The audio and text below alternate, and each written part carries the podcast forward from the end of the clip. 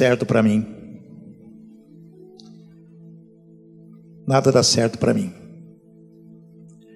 Tem momentos na minha vida que eu olho para as paredes e não encontro uma janela para sair. Não existe uma porta, somente paredes. É como se estivesse numa prisão. É como se estivesse numa situação onde não tenho para onde correr, para onde ir.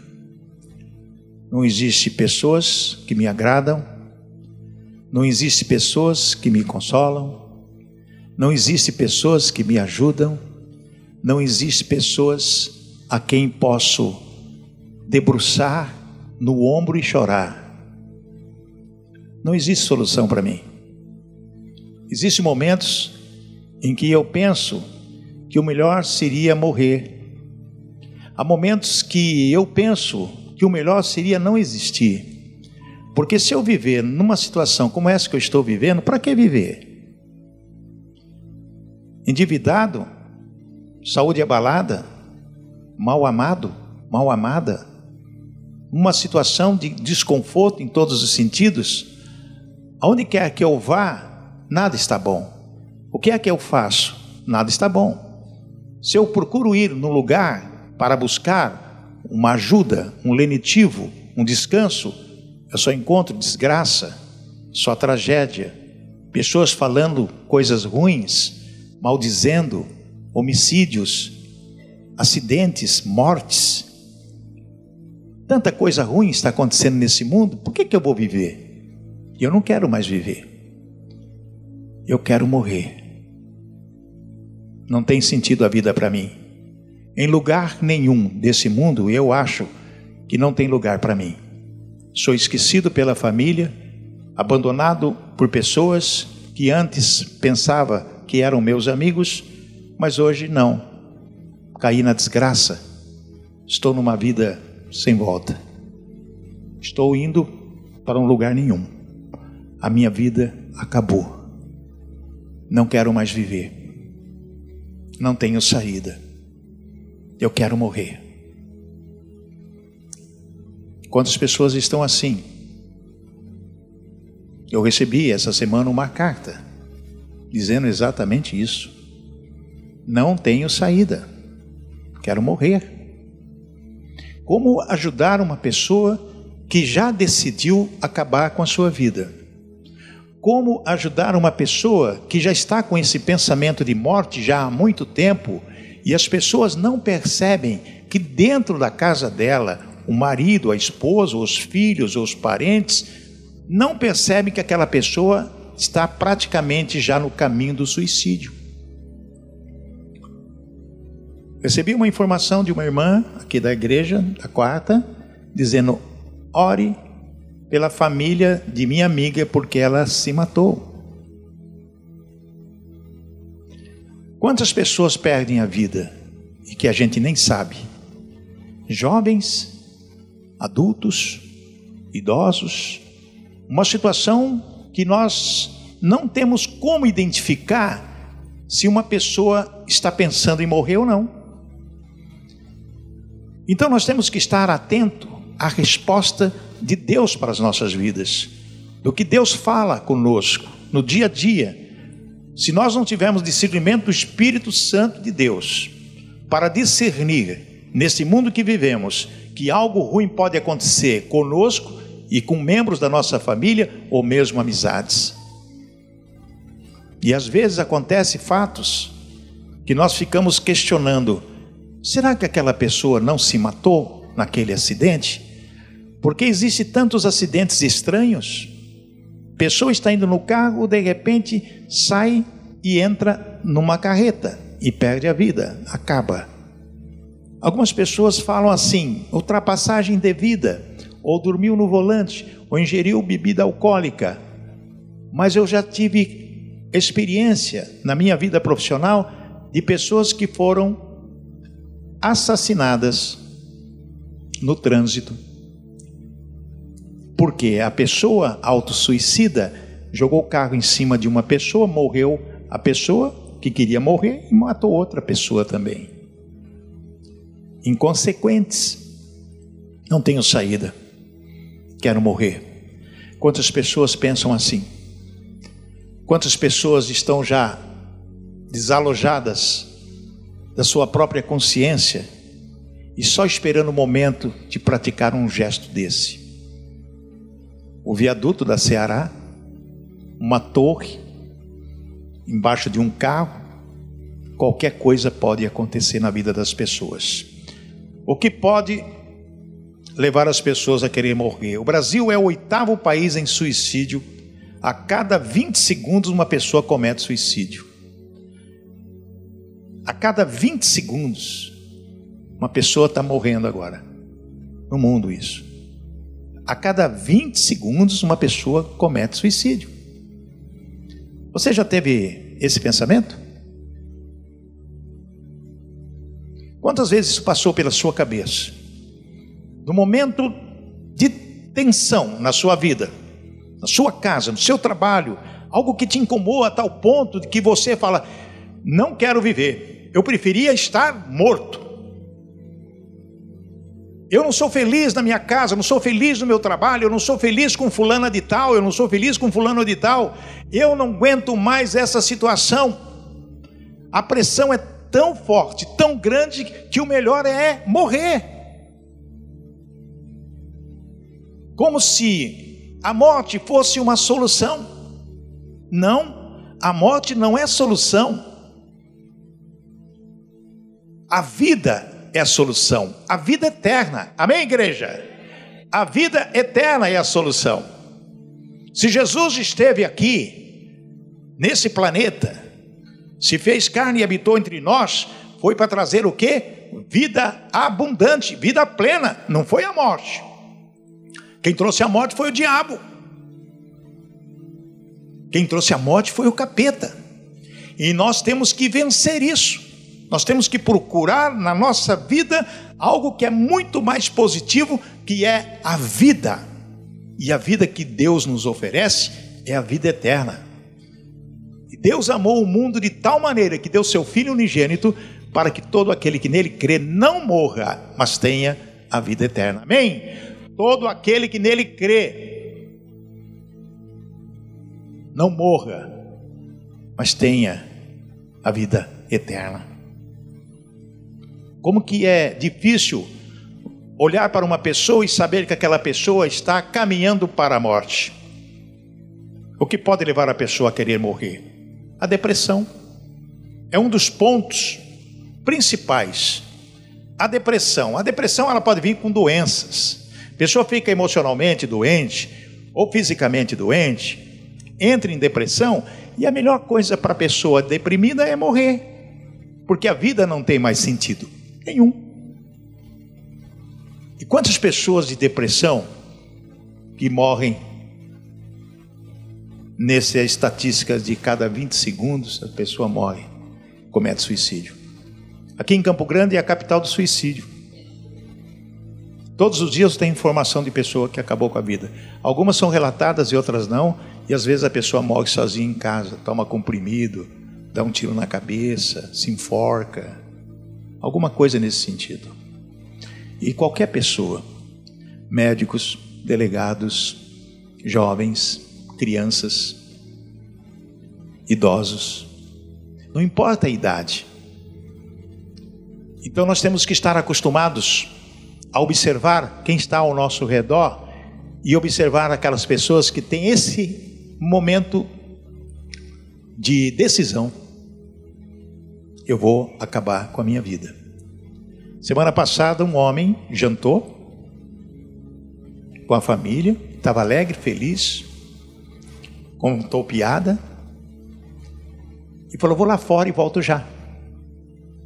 Ele foi, demorou, demorou, demorou, a família vai lá fora ver, estava pendurado na, na varanda da casa, enforcado.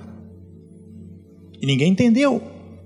Depois foram ver o histórico, um homem que não tinha alegria na vida dele. Infeliz, totalmente infeliz, infeliz com a família, infeliz com a mulher, infeliz com os filhos, infeliz no trabalho, infeliz em todos os aspectos da vida.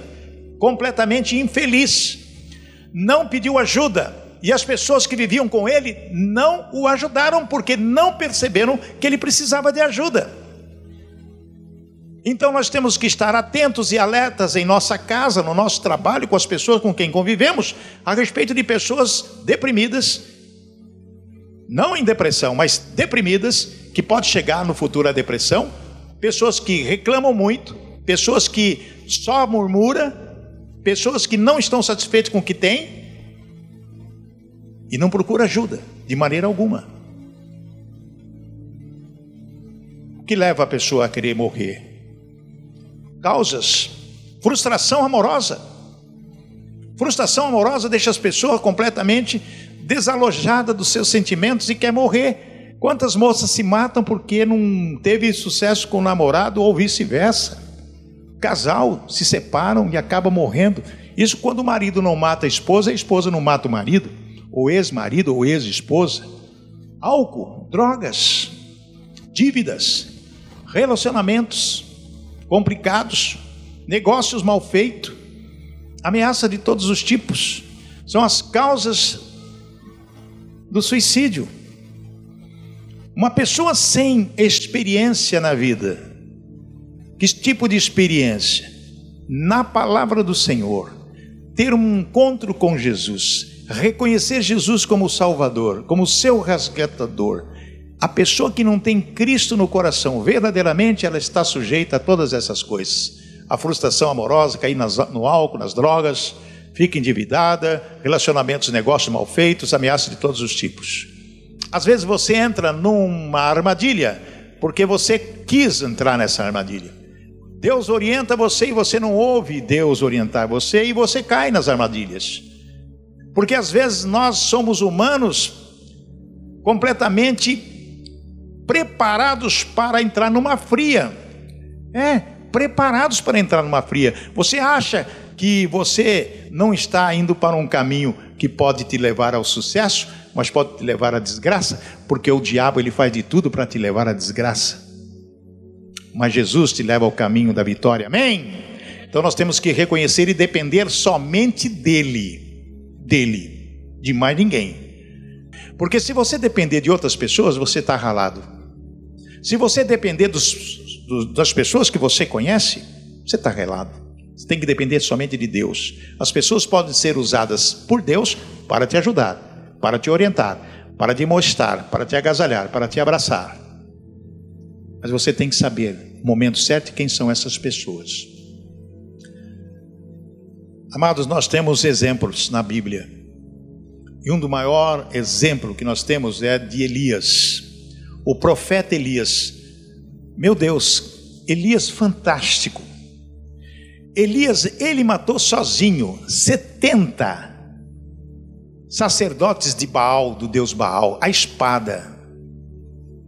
Veja bem, pelo poder de Deus, o grande milagre de Deus, o fogo que caiu do céu e consumiu aquele sacrifício em nome de Deus, coisas que os sacerdotes de Baal não conseguiram fazer, e depois ele com a sua espada matou 70. A espada, 70. Mas aconteceu alguma coisa muito interessante que está na Bíblia. No versículo, em 1 Reis capítulo 19, Gostaria que você abrisse sua Bíblia aí para ver. Ora, Acabe contou a Jezabel tudo o que Elias tinha feito e como havia matado todos aqueles profetas à espada. Acabe foi enredar para sua mulher Jezabel o que Elias tinha feito. Falou: olha, o profeta Elias matou a espada 70 profetas de Baal. A espada. Ele não jogou uma granada e explodiu todo mundo, não. Um a um. Que homem corajoso, sim ou não? Sim ou não? Mas ele estava sob o poder de Deus. Tudo o que ele fez através do Espírito Santo de Deus. Então Acabe foi lá e contou para Jezabel, enredou. E olha só, por isso Jezabel mandou um mensageiro Elias para dizer-lhe: foi o um menino de recado. Que os deuses me castiguem com todo rigor, se amanhã, nesta hora, eu não fizer com a sua vida o que você fez com a deles. Ela está falando aí de deuses. Quais são os deuses dela? Os deuses pagãos. Mas Elias estava com qual Deus? O verdadeiro Deus, sim ou não? Jeová, o verdadeiro Deus. Então ela diz: Que os deuses me castiguem com todo rigor, se amanhã, nesta hora, eu não fizer com a sua vida o que você fez com a deles. Isso quer dizer para Elias que ele ia morrer, sim ou não? Ele ia morrer. Versículo 3 diz: Elias teve medo. Veja bem, um homem que matou pelo poder de Deus 70 profetas de Baal, teve o que? Medo.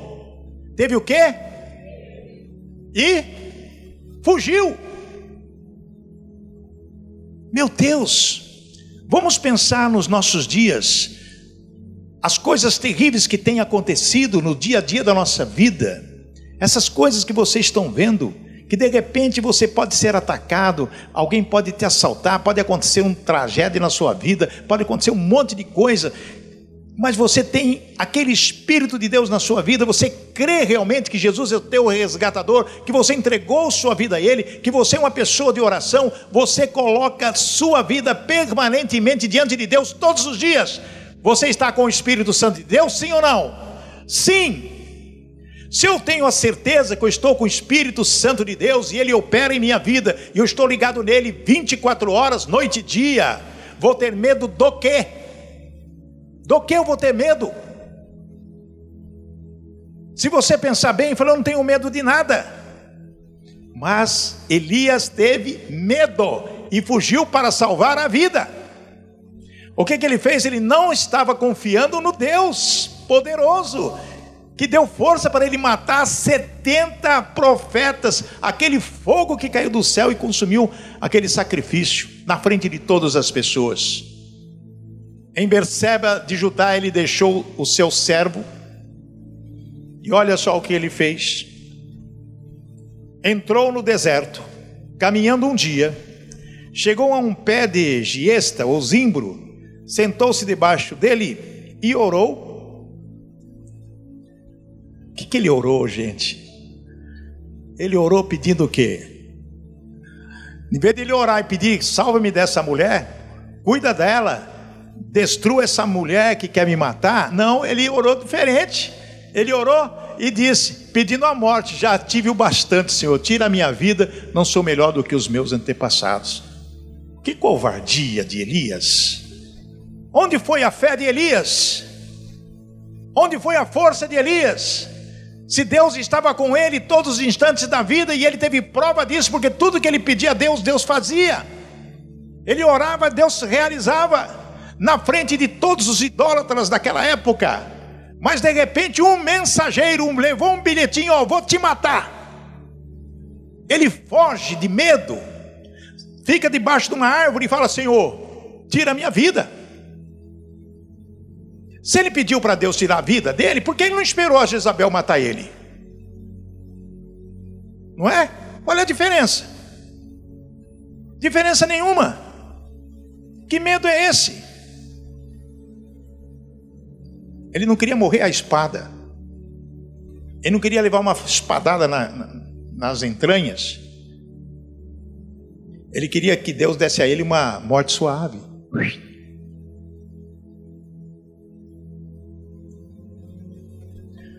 Muito bem, qual foi a reação de Deus, hein? Ele ficou lá. Não sou melhor do que os meus antepassados. Versículo 5 diz: Depois se deitou debaixo da árvore e dormiu. Vocês estão entendendo? Ele orou para Deus, tira a minha vida. Falou, agora eu vou dar uma soneca aqui, eu não vou nem ver morrer. Vou morrer sem saber que eu morri. Dormiu. Muito preocupado, né? Sabe que ele teve? Confiança em Deus, que Deus ia tirar a vida dele. Falou, não, vou dar uma soneca aqui, ficar quietinho. Deus vai me tirar a vida. Bom, não vou morrer a espada. Mas Deus não fez isso não. De repente um anjo tocou nele e disse: Levanta-se coma. Tocou nele, deu um barramão nele. Levanta, seu covarde.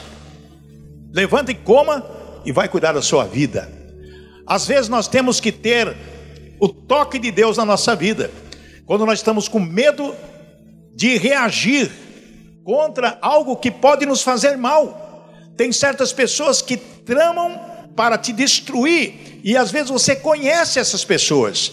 Você não pode ter medo dessas pessoas, você tem que reagir e orar a Deus, Senhor, livra-me dessas pessoas, livra-me, Senhor, desses inimigos, livra-me dessas dívidas, livra-me, Senhor, dessa, dessa doença, livra-me, Senhor, desses inimigos ocultos, livra-me, Senhor, desses inimigos declarados, proteja-me, Senhor, que os anjos, Senhor, sejam acampados ao nosso redor, ao meu redor, e me livra eu e minha casa, amém, irmãos? Temos que reagir sobre essa situação. Mas tem pessoas que não têm força de maneira alguma para reagir. Sabe por quê? Porque nós temos algo a pensar. João 10, 10. O que, que Jesus Cristo diz a respeito de algo que nós temos que ter consciência na nossa vida? O diabo só não veio para matar, roubar e destruir. O diabo ele fala ladrão, que é o ladrão das coisas que nós temos de bom, de positivo. Aquelas pessoas que vivem dominadas pelo mal. Jesus falava nesse texto sobre os fariseus, que roubavam o povo.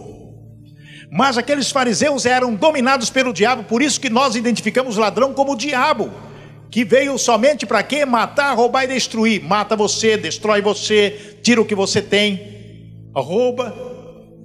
Mas Jesus diz: Mas eu vim para dar vida abundante, eu vim para dar vida plena. Amém, irmãos? Então, se nós temos a consciência que o diabo veio para matar, roubar e destruir, então nós temos que estar alertas a respeito dessas coisas que estão acontecendo. Esse espírito de morte que campeia, esse espírito de morte que nos ataca, esse espírito de morte que nos arma armadilhas para cair, nós sabemos. Então, quando você conhece o inimigo, sabe quem ele é? Que é o diabo. Então você tem que estar esperto que as pessoas podem ser usadas por ele para destruir sua vida. Ah, que vontade de morrer. Quem que traz isso na sua mente? É o demônio. Esse espírito de morte, esse demônio que fica campeando a seu redor, ele não chega perto de você porque você tem o espírito de Deus contigo e você reconhece isso, mas ele chega de uma maneira que quer te pegar. A palavra diz que ele é como um leão que ruge querendo devorar. Ele fica ao redor. Ele não fica ao redor. Fica bem longe, porque ao teu redor está os anjos do Senhor. Amém. Glória a Deus. Então ele fica com aquela bocona de leão, como um leão, mas não é um leão. Como um leão querendo que você abra uma brecha para ele te abocanhar. Aí vem aquele desespero e vontade de morrer. Aí você olha para um monte de comprimido que tem na sua casa e fala: qual que eu vou tomar para mim dormir e não acordar mais? E tem pessoas que fazem isso todo dia. Todo dia, se vai na Santa Casa, tem casa fazendo é, lavagem estomacal para tirar os porcaria que bebeu.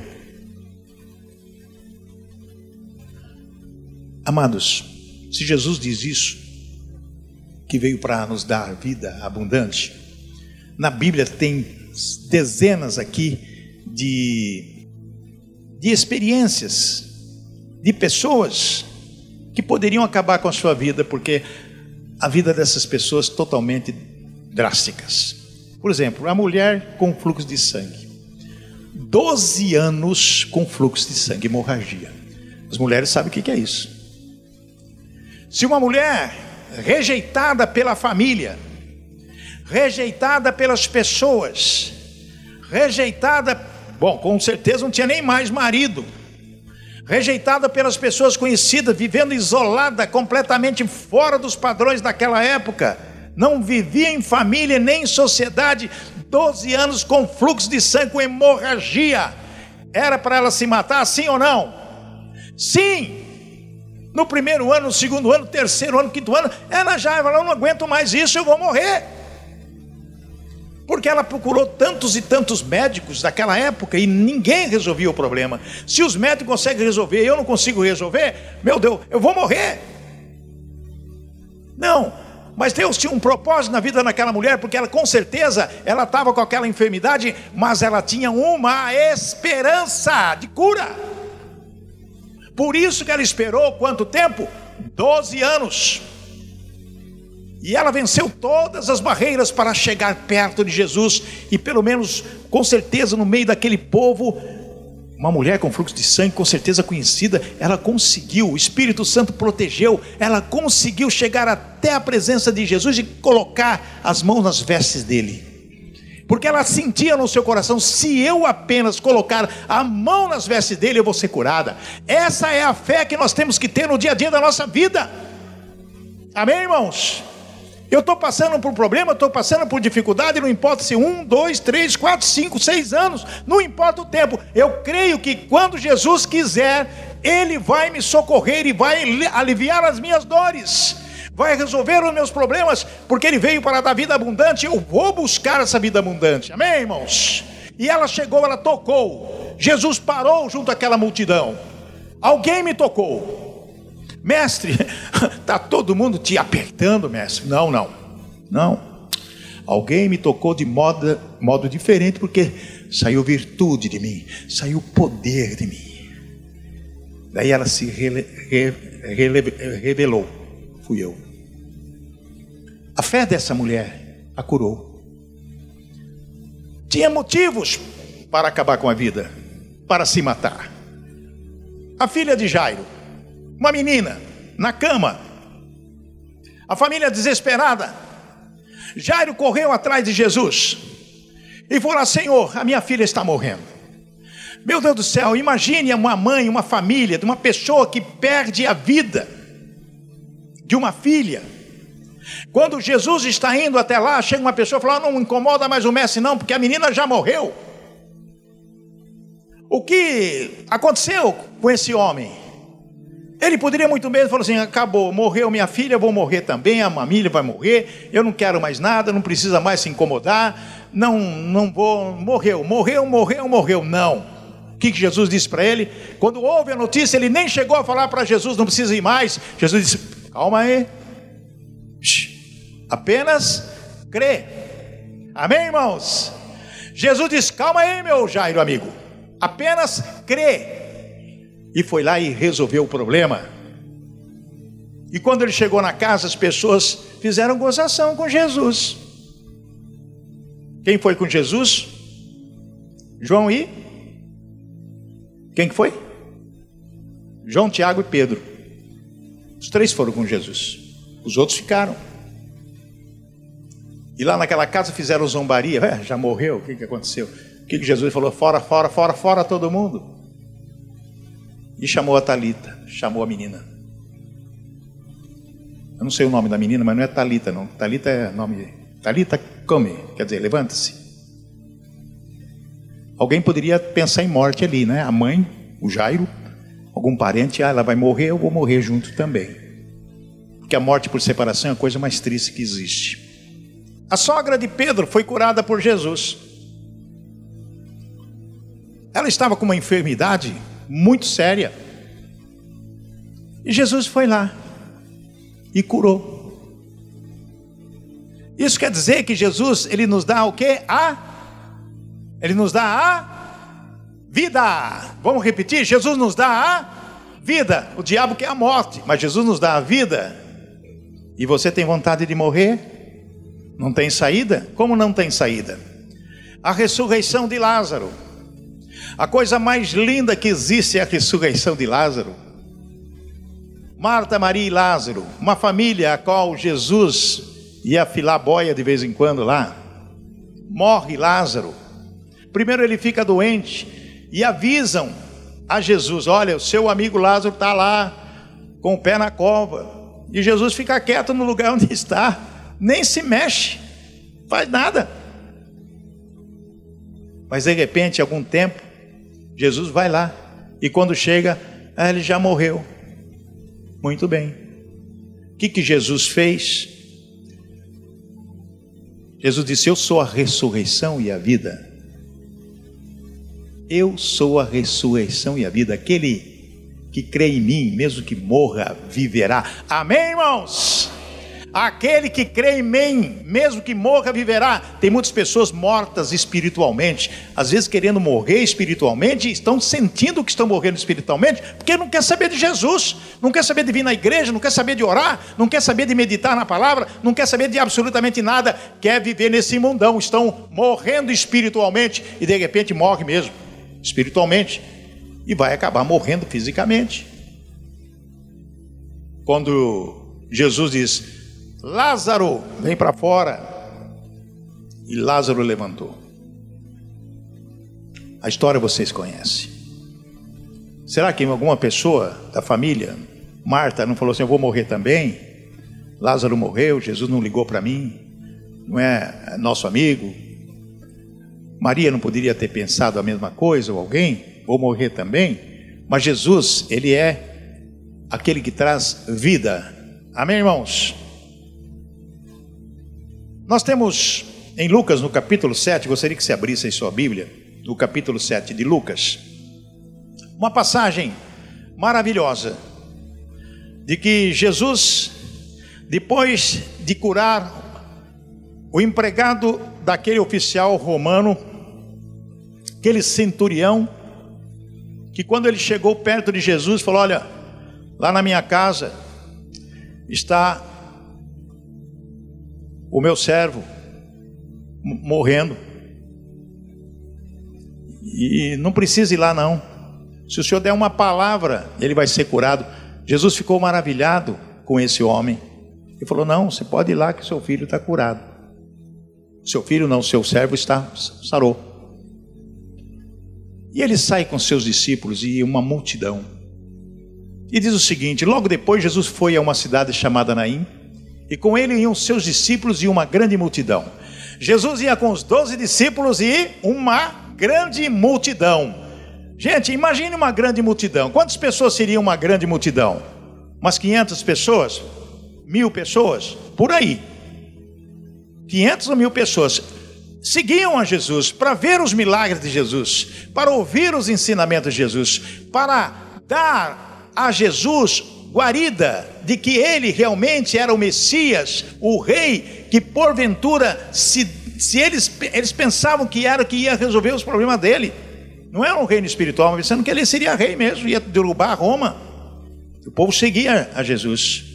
E de repente, no outro lado, ao encontro dessa comitiva de Jesus, esse cortejo da vida, o que, que acontece? Ao se aproximar da porta da cidade, estava saindo o enterro do filho único de uma viúva, e uma grande multidão da cidade estava com ela.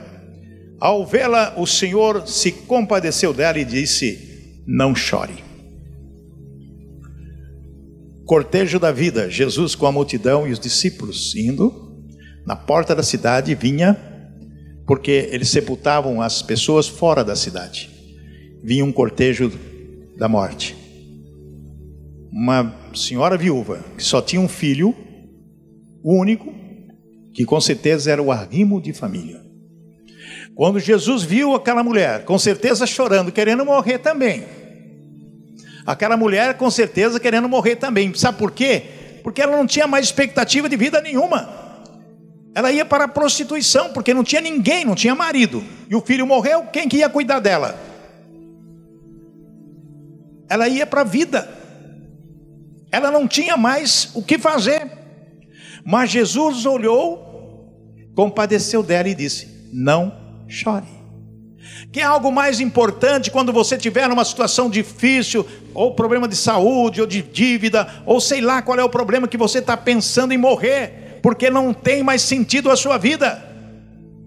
O arrimo da sua casa foi embora, você é viúva, você não tem mais saída. Jesus disse assim para você: não chore, eu estou aqui. Jesus está presente na sua vida 24 horas, amém, irmãos?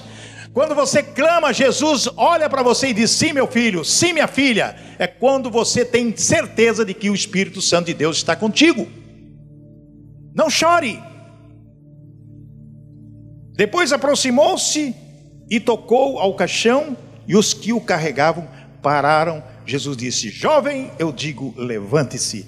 O jovem sentou, começou a conversar e Jesus o entregou à sua mãe. Todos ficaram cheios de temor, louvavam a Deus, um grande profeta se levantou dentre nós, diziam eles: Deus interveio em favor do seu povo. Amém, irmãos? Glória a Deus, aleluia. Não podemos ter medo das coisas ruins que porventura está nos acontecendo, ou que podem acontecer. Quando você tem realmente fé que Jesus Cristo morreu por você e vai te dar vida abundante, quando você ora e você coloca as suas necessidades, seus problemas sobre Ele, pode ter certeza que Ele estará pronto para te ajudar. Depende da tua fé. Amém, irmãos? Agora, como fazer para resolver essa situação? Abre sua Bíblia em Efésios capítulo 6, versículo 10.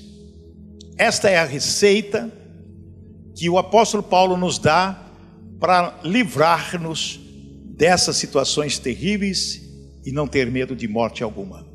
Finalmente, fortaleçam-se no Senhor e no seu forte poder, vistam toda a armadura de Deus para poderem ficar firmes contra as ciladas do diabo Pois a nossa luta não é contra seres humanos, mas contra os poderes e autoridades, contra os dominadores deste mundo de trevas, contra as forças espirituais do mal nas regiões celestiais.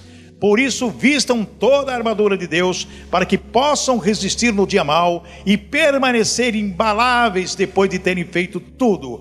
Assim, mantenham-se firmes, cingindo-se com o cinto da verdade, vestindo a couraça da justiça, os pés calçados com a prontidão do evangelho da paz. Além disso, usem o escudo da fé, com o qual vocês poderão apagar todas as setas inflamadas do maligno. Usem o capacete da salvação e a espada do Espírito, que é a palavra de Deus. Orem no Espírito em todas as ocasiões, com toda oração e súplica. Tendo isso em mente, estejam atentos e perseverem na oração. Amém, irmãos?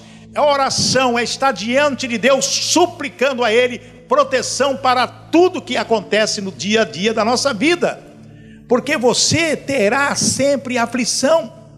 Jesus disse: basta cada dia o seu mal, o mal é todo dia. Basta cada dia o seu mal. Mas nós temos que ter o que? Confiança de que Jesus pode nos dar aquilo que nós precisamos receber dele, que é a salvação para as nossas vidas, é a fortaleza que nós precisamos ter, vencendo estas hostes principados que estão aí no, no, no celestial, para nos incomodar, para nos destruir. Então nós temos que barrar isso através da oração. Ele diz claramente: ore no Espírito em todas as ocasiões. Ore no Espírito em todas as ocasiões. Você não pode deixar de orar. É 24 horas de oração.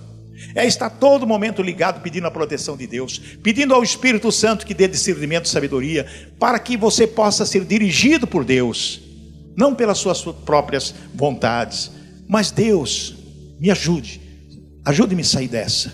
Me dê uma orientação. Espírito Santo do Senhor, me ajude, me ajude, me ajude. E Deus vai te ouvir. Amém, irmãos? E diz: com toda oração e súplica, tendo isto em mente, estejam atentos e perseverem na oração. Atentos, atentos. Nós temos que vigiar e orar.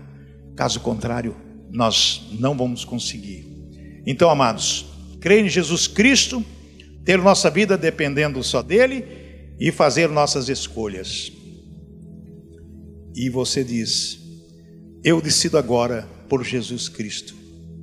Só Ele pode me dar vida plena. Amém? Repita comigo: Eu decido agora por Jesus Cristo. Só Ele pode me dar vida plena.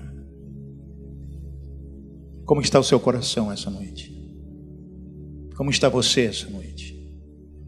Por algum momento da sua vida você pensou: vou me matar? Não quero mais viver? Para mim chega? Se isso já aconteceu, é hora de você dizer: nunca mais vou pensar assim. Isso vai ser varrido da minha mente, do meu coração, da minha boca. Porque a boca fala aquilo que o coração está cheio. E às vezes nós falamos coisas que não devemos falar, não podemos falar. Que a nossa boca seja somente para edificar, louvar, glorificar a Deus através da oração. Nós vamos orar por você agora. Você pode ajoelhar, você pode curvar a sua cabeça, quiser ficar de pé, fica, fica do jeito que você achar por bem. Mas é hora de você conversar com Deus agora. É hora de você pedir a proteção que tanto você precisa. É hora de dizer: Senhor, eu preciso do Senhor agora. Eu preciso aprender de Ti tudo aquilo que é necessário para que eu possa viver dependente do Senhor. Essa oração é justamente para que Deus possa fazer uma limpeza no seu coração possa fazer algo maravilhoso para que você possa realmente viver dependendo só dele. E com certeza os anjos do Senhor estarão acampados ao seu redor. Então feche seus olhos e ore ao Senhor. Coloque sua vida diante de Deus nessa noite e nós vamos orar por você. Soberano Deus, Pai querido, misericordioso és tu, Senhor. Que maravilhosa é a tua palavra aquilo que Jesus fez quando esteve nesta terra, no seu ministério, nos traz aquele lenitivo tão importante de saber que nós precisamos reconhecer a soberania de Deus nas nossas vidas, o Espírito Santo conosco, Deus operando nas nossas vidas, tirando tudo aquilo que perturba o nosso andar com Cristo. Ó Deus, em nome de Jesus, pedimos uma ação especial do Espírito Santo nas nossas vidas renova a mente de cada pessoa aqui nesta noite. Tira as coisas ruins, pensamentos ruins, atitudes ruins, obras ruins, mas que possamos viver dependendo do Senhor com somente coisas boas. Belas palavras falaremos, Senhor. Pensaremos coisas boas, orando, buscando e suplicando ao Senhor para que o Senhor possa nos livrar de tantas coisas ruins que tem assolado as nossas vidas. Ó oh, Pai, tira no Senhor esse espírito de morte, esse espírito de depressão, de enfermidade, de finanças que querem destruir a nossa vida. Ó Pai, remova de nós esse espírito de falência, esse espírito que traz a miséria. Quebramos os poderes das trevas agora em nome de Jesus. Espírito que traz a enfermidade, que traz a depressão, nós repreendemos agora em nome de Jesus. Traga-nos prosperidade, saúde, alegria e paz. Que os anjos do Senhor estejam acampados ao nosso redor, nos protegendo e nos livrando. Nos encha de coragem, Senhor. Nos dê aquele espírito de ousadia para enfrentar as vicissitudes da vida. O mal nunca mais na nossa vida, somente o bem, porque nós estamos declarando que somos do Senhor, te adoramos, queremos o Senhor nas nossas vidas, reconhecemos o Senhor como nosso Salvador. Tu és o, aquele que nos dá vida plena. Ó oh, Pai, em nome de Jesus buscamos esta vida. Abençoa cada vida que está aqui esta noite. Abençoa cada pessoa que veio aqui, entrou no teu santuário para te buscar de todo o coração. Ó oh, Pai, nós queremos que essas pessoas saiam daqui livres, libertas, alegres, felizes, contentes, vitoriosas, porque nós somos teus filhos e através do teu sacrifício na cruz do Calvário é que nós reconhecemos a nossa dependência do Senhor. Ó oh, Pai, nós oramos em nome de Jesus. Fique em pé, estenda suas mãos para receber a bênção essa noite. Que o Senhor te abençoe e te guarde. Que o Senhor faça resplandecer o rosto sobre ti. Que o Senhor tenha misericórdia de ti. Que o Senhor sobre ti levante o teu rosto e te dê a paz. Que você possa sair daqui alegre, feliz, contente e vitorioso. Que você possa receber prosperidade e saúde na sua vida. Que os anjos do Senhor estejam acampados ao seu redor. E que você possa, a partir de agora, ter uma vida de vitórias, sucesso em todos os sentidos, família harmoniosa, alegre e feliz, cada um amando os seus próprios como Jesus ama vocês. Eu os abençoo em um nome do Pai, do Filho, do Espírito Santo. Amém e amém. Amém, igreja. Uma saudação ao seu vizinho aí, dê um abraço nele, desejando a paz do Senhor e vão na paz de nosso Senhor Jesus Cristo. Eu te abençoo em nome de Jesus. Amém.